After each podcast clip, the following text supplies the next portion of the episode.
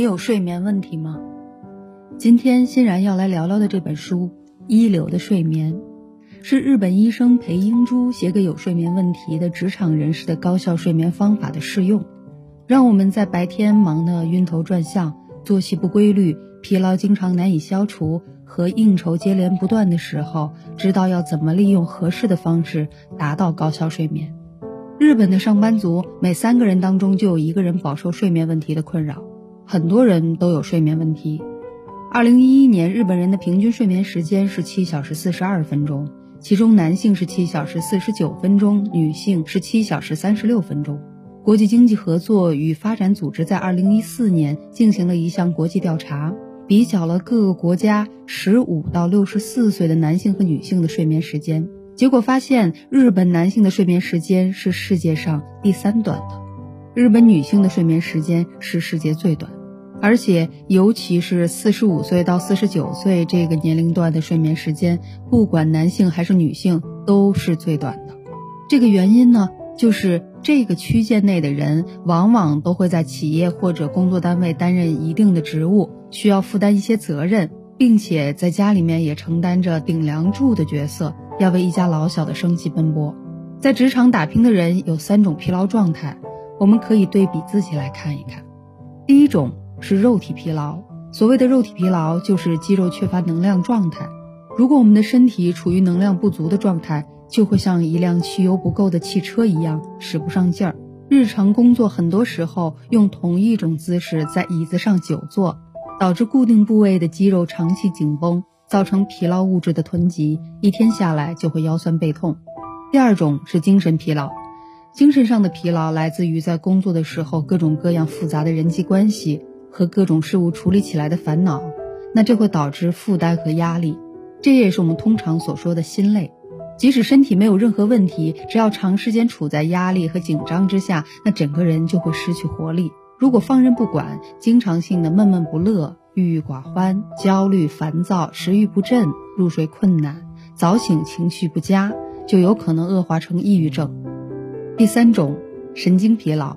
对于长时间坐在办公室或者是从事需要大量用眼的人来说，由于工作时眼部的神经和大脑长时间处于持续进攻的状态，最后会引起大脑神经疲劳。如果一直消除不了，就容易造成注意力涣散，这样一来，工作表现自然就不好了。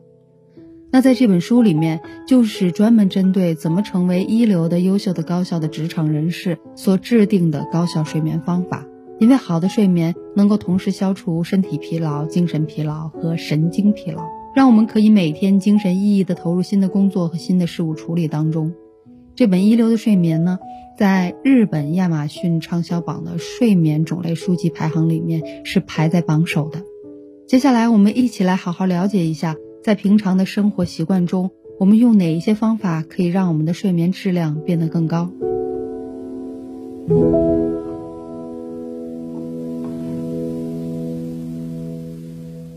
首先，裴医生提出了一个在处理工作时精神涣散的急救方法。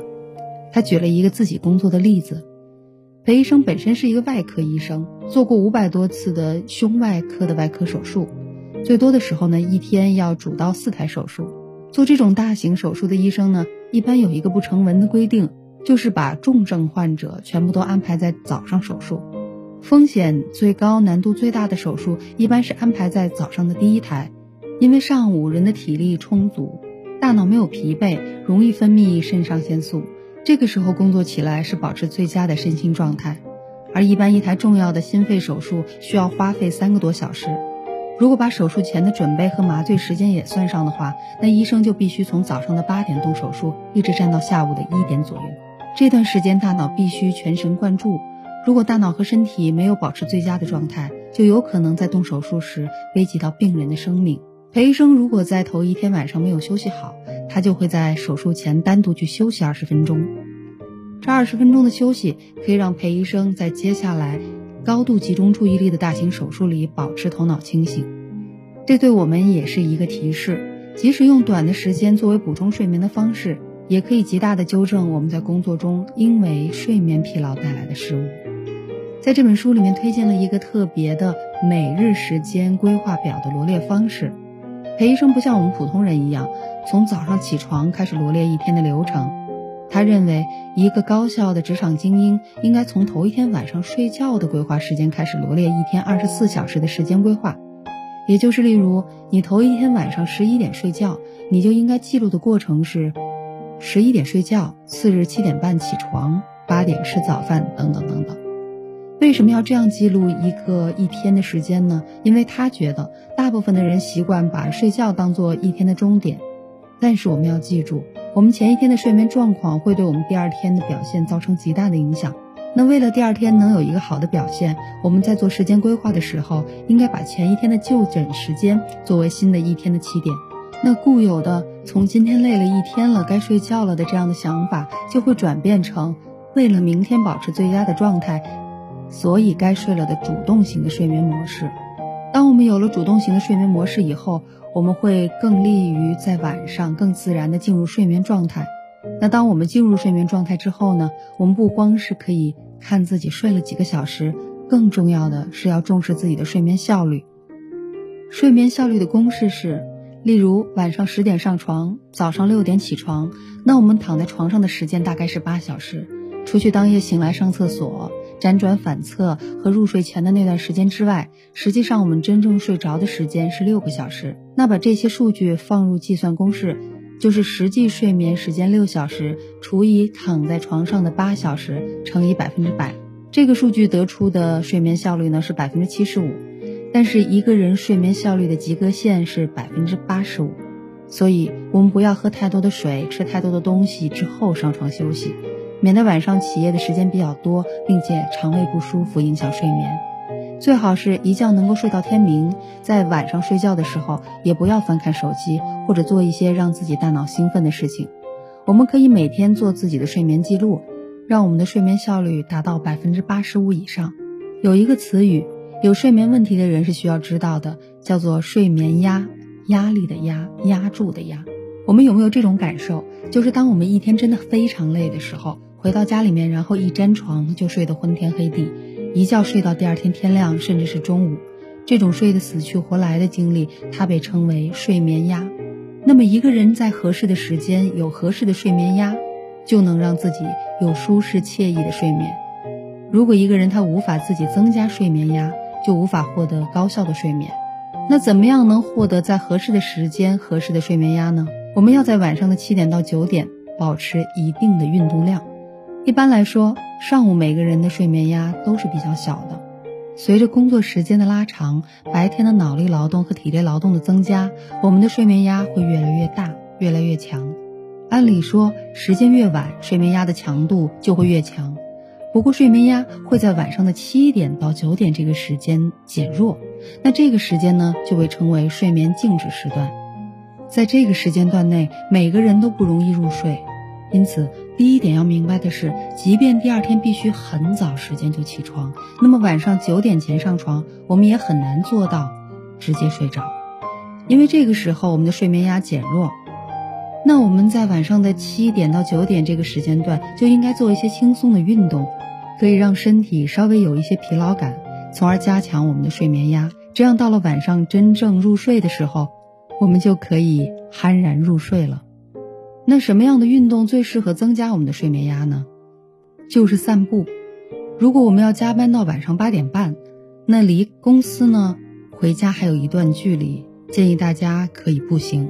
这样就可以在上床睡觉的时候增加一种恰到好处的困意。但在晚上七点到九点的这个睡眠静止时间段，要避免做剧烈的运动。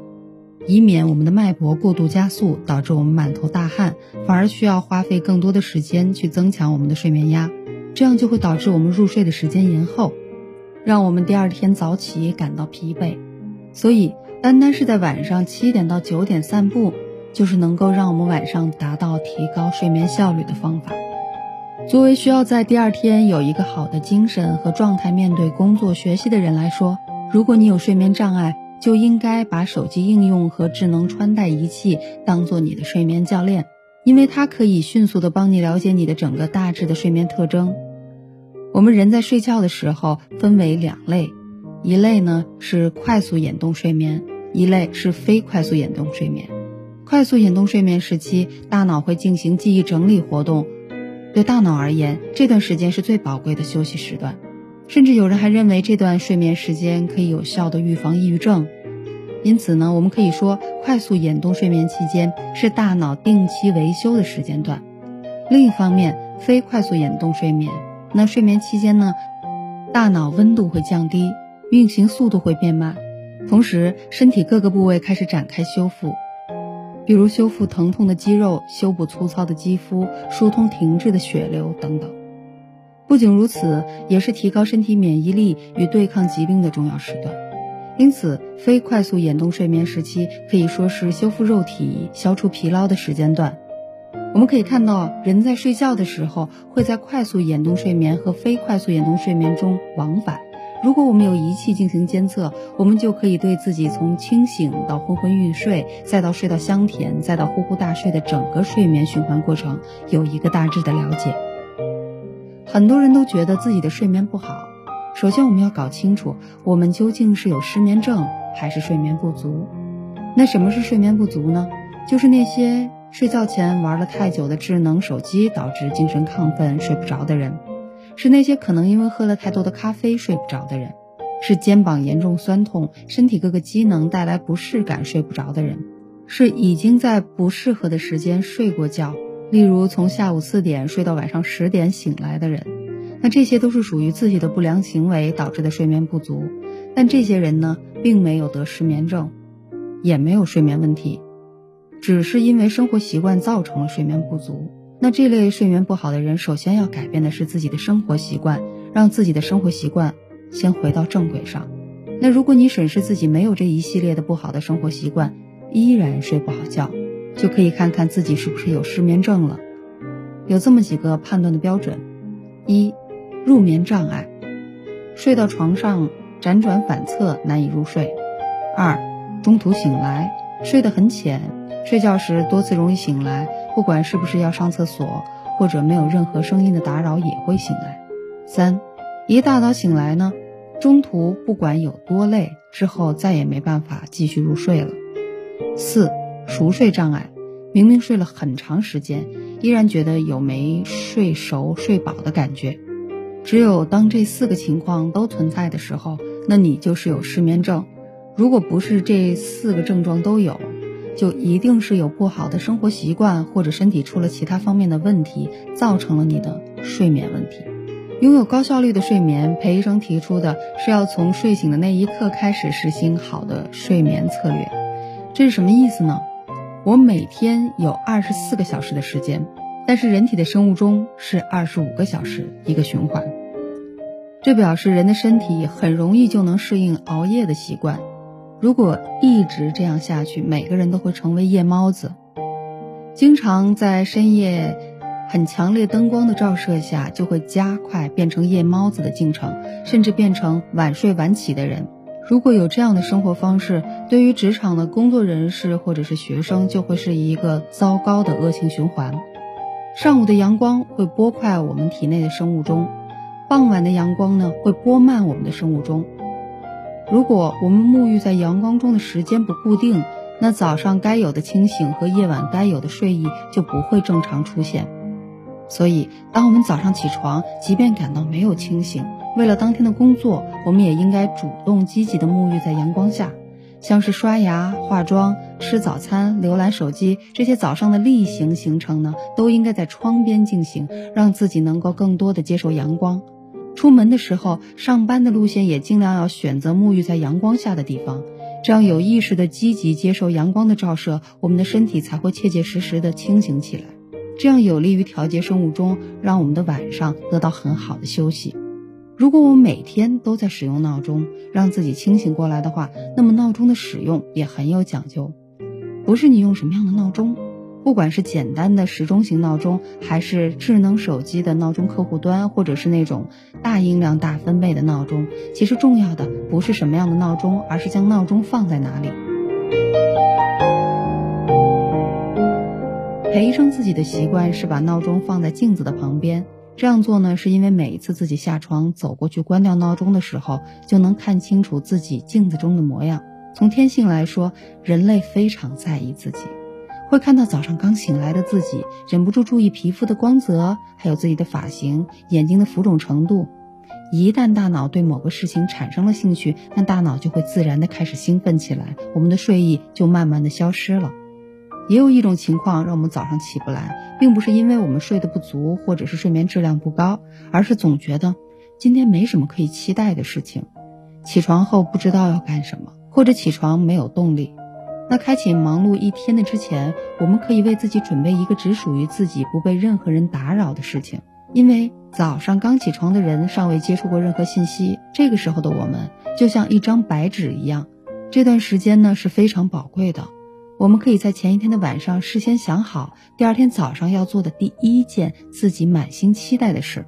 裴医生是头一天晚上睡觉前会期待第二天早上准备享用的那杯咖啡。一大早，先是预先设定好咖啡机，之后呢就会传来一股咖啡的清香。那躺在被窝里闻着这股清香，大脑就清醒过来了。所以，找一件自己非常期待醒来就做的事情，可以有利于我们更快的清醒过来，并且保持一天工作的积极状态。还有很多人经常因为睡回笼觉而造成上班迟到，或者打乱了日常的工作安排。回笼觉其实是推荐大家可以在很困的时候还是可以睡的，但是要在一个离开被窝的地方睡回笼觉，这个才是关键。像是沙发上。或者是拉开窗帘，造成一种和正式入睡不同的睡眠环境，这样呢，即便只睡十几分钟或者几十分钟，精神也会变得好很多。想要睡一个好觉，原来就是从一天醒来开始规划的，所以也推荐大家成为一个早餐派的人士。早餐派呢，能提高我们的血糖，让我们的大脑清醒并且活跃起来。早餐能够促进顺利排便。从而积极的影响整个身体的正常运作，因为人一吃完早餐，就会从胃到结肠的反射生理反应会产生。那食物进入胃部时呢，胃部膨胀，转化成信号传递至大肠，大肠接收到信号，反射收缩，粪便呢就送入了直肠。这种反射的情况特别容易发生在早餐后。因为睡眠的时候呢，胃部整整空了一晚，睡眠期间身体机能还处于休息的状态，大肠运动呢也变得不活跃。如果有食物进入，自然会造成强烈的刺激，从而导致我们的肠胃苏醒。也就是说，早餐后是我们上厕所的黄金时段。如果有便秘烦恼的朋友，真的可以用吃早餐促进排便。但是在吃早餐前，我们要保证的是。八小时，胃里面都要是空的，这会是一个最理想的状态。如果头一天晚上因为熬夜吃了一大碗的宵夜，那第二天早上呢再吃大量的早餐，就可能会造成我们食欲不振，或者是积食不消化。所以，所谓的新的一天开始于前一天的晚上，这其中呢也包括饮食的健康。还有一个方法可以让我们早上昏沉的大脑变得清醒起来。就是洗热水澡，因为睡觉的时候人保持低体温状态，醒来时体温开始逐渐升高，身体开始做好清醒的准备。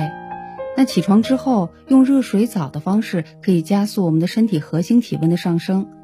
可以重点洗一洗我们血管较粗的身体部位，比如说脖子和大腿根部，也就是我们的腹股沟。除此以外呢，淋浴的水流也会对我们的皮肤造成物理性的刺激，促进人体活动开关的交感神经的作用，加速清醒。而且每天晚上我们睡觉时都会微微出汗，那冲洗掉睡觉时流的汗，也可以让我们的身心清爽起来。如果早上没有时间或者没有条件洗澡的话，沐浴在充足的阳光下做拉伸或者散步的运动，也可以让我们的生物钟从这一天的早上开始逐步调整成正常。因为它也可以帮助我们刺激我们的交感神经，促进血液循环，消耗身体能量，而且可以提高基础代谢。但是一定不要让心脏跳动幅度大的剧烈运动成为我们主要运动的方式，这样反而是不利于一天工作的。所以，我们如果想要在晚上有好的睡眠，保证我们高的睡眠质量，就应该从一天的早晨开始，调整好我们的生物钟。生物钟一旦正常。晚上自然就会顺利入睡，也就是说，从早上就开始为晚上的睡眠做好准备。还有一种方式，就是应该利用中午的时间来进行睡眠投资，因为这样是可以帮助我们在下午使我们的大脑完全清醒，一直持续到晚上我们真正需要睡觉的时候，大脑开始出现疲劳。如果我们没有午睡的习惯的话，本身白天的工作已经造成我们的大脑有一定的疲劳，回家七八点的时候就想睡了，睡到十二点钟起来，反而会造成我们有熬夜的这种状态。但是请注意，这个午睡时间一定不要超过二十五分钟。实际上，睡觉的时间应该是二十分钟，剩下的五分钟是用来清醒、恢复状态的，以及尽快的投入工作当中。因为午睡的时间一旦超过二十分钟，大脑就会自动切换到熟睡模式。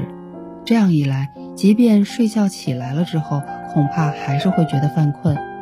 午觉的时间太长，也会造成我们生物钟的紊乱。严重的话会导致生活日夜颠倒，造成很多不良的习惯。可以在午睡后的五分钟用冷水洗脸，或者和身边的人交谈的方法，或者迈开腿去散散步、爬爬楼梯，直到我们完全清醒。如果实在精神不好，又没有时间进行午睡，很多人会用喝咖啡摄取咖啡因的方式保持自己的大脑清醒。那在这儿呢，就推荐大家在喝咖啡的时候。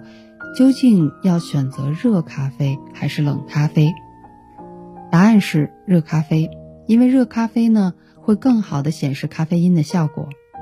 冷咖啡的低温会造成小肠黏膜和毛细血管的收缩，延缓身体对于咖啡因的吸收。而且冷咖啡的咖啡因在血管中的浓度上升的速度比热咖啡慢，所以经常在喝完冷萃咖啡或者冰咖啡之后，你发现人根本就不精神。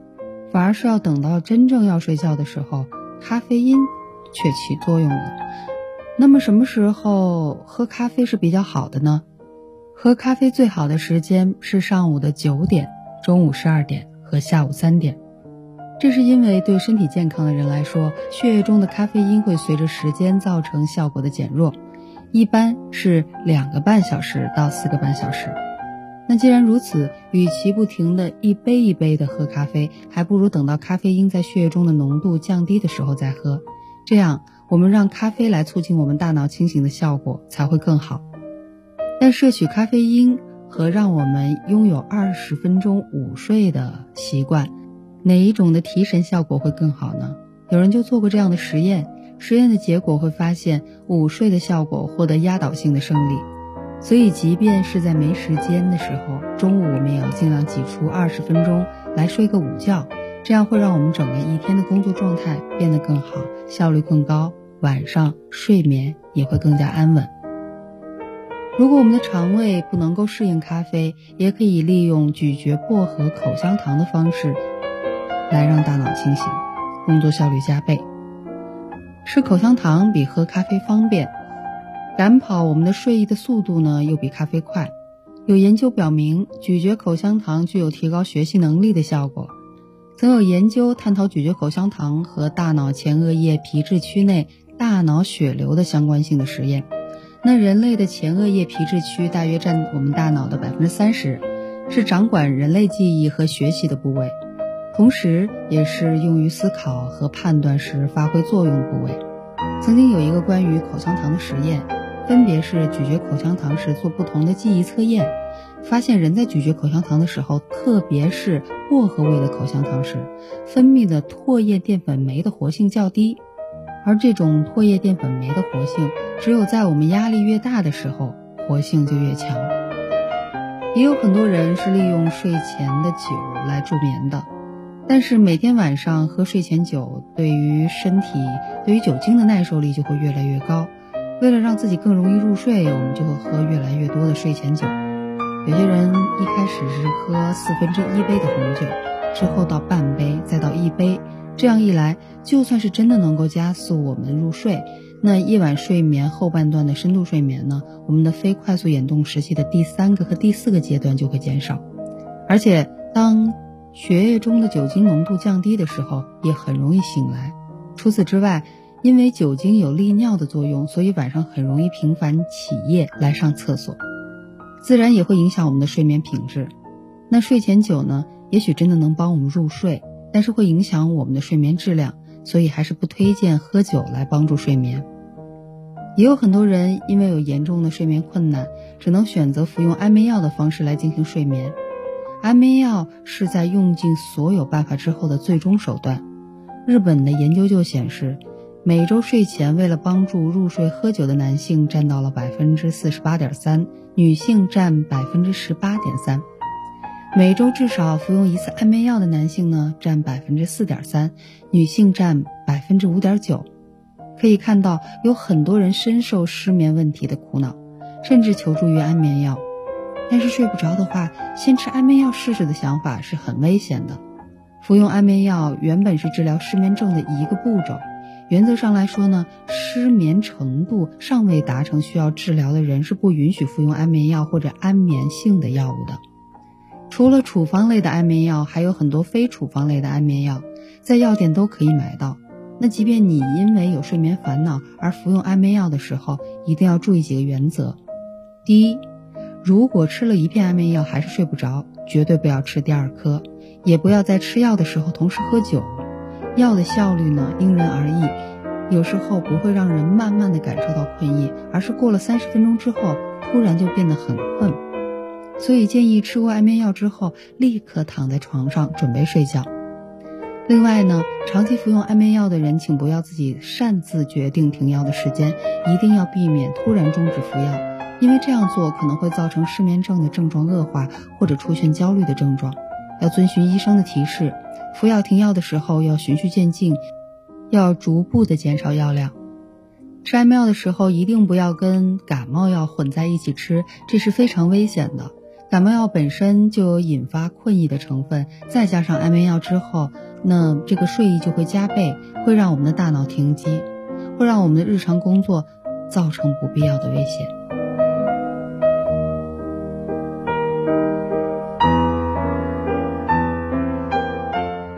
这本《一流的睡眠》主要是想通过给那些工作繁忙的职场人提供建议，保持他们一天大脑更多的清醒时间，用这种方式让我们在晚上提高自己的睡眠效率。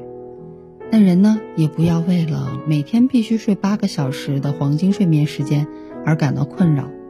如果你睡觉的时间没有达到八个小时，或者超过了八个小时，这也不是你对于自己已经患上失眠症的判断。因为我们每个人十几岁的时候，晚上的睡眠时间往往是超过八小时的，到了二十五岁就变成了七个小时左右，再过二十年，到了我们四十五岁的时候，晚上的睡眠时间大概是六个半小时，再过二十年，到了六十五岁的时候，晚上的睡眠时间大概是六个小时。身体健康的人的睡眠时间是每二十年以半个小时的速度递减的。所以，如果你正处于中年时期，觉得自己只睡六个多小时，就把这个标准当做是自己精神不好，是睡眠造成的，那这样呢，就给自己的心理上造成了不必要的压力。希望大家有时间的时候，可以按照我们《一流的睡眠》这本书里面的做法去进行自己的睡眠调整。这些助眠策略主要有三个重点：确保目标不是睡眠时间，而是获得熟睡的习惯。一天开始的时间要从起床时切换到我们入睡时，养成遇到紧急情况仍然不影响工作表现的应对方法，也可以学习起来。那如果大家通过这本书的哪一个方面让自己的睡眠问题有改善的话，也可以在评论区给我留言。好了，最后祝大家今晚睡个好觉，明天起来活力满满，晚安。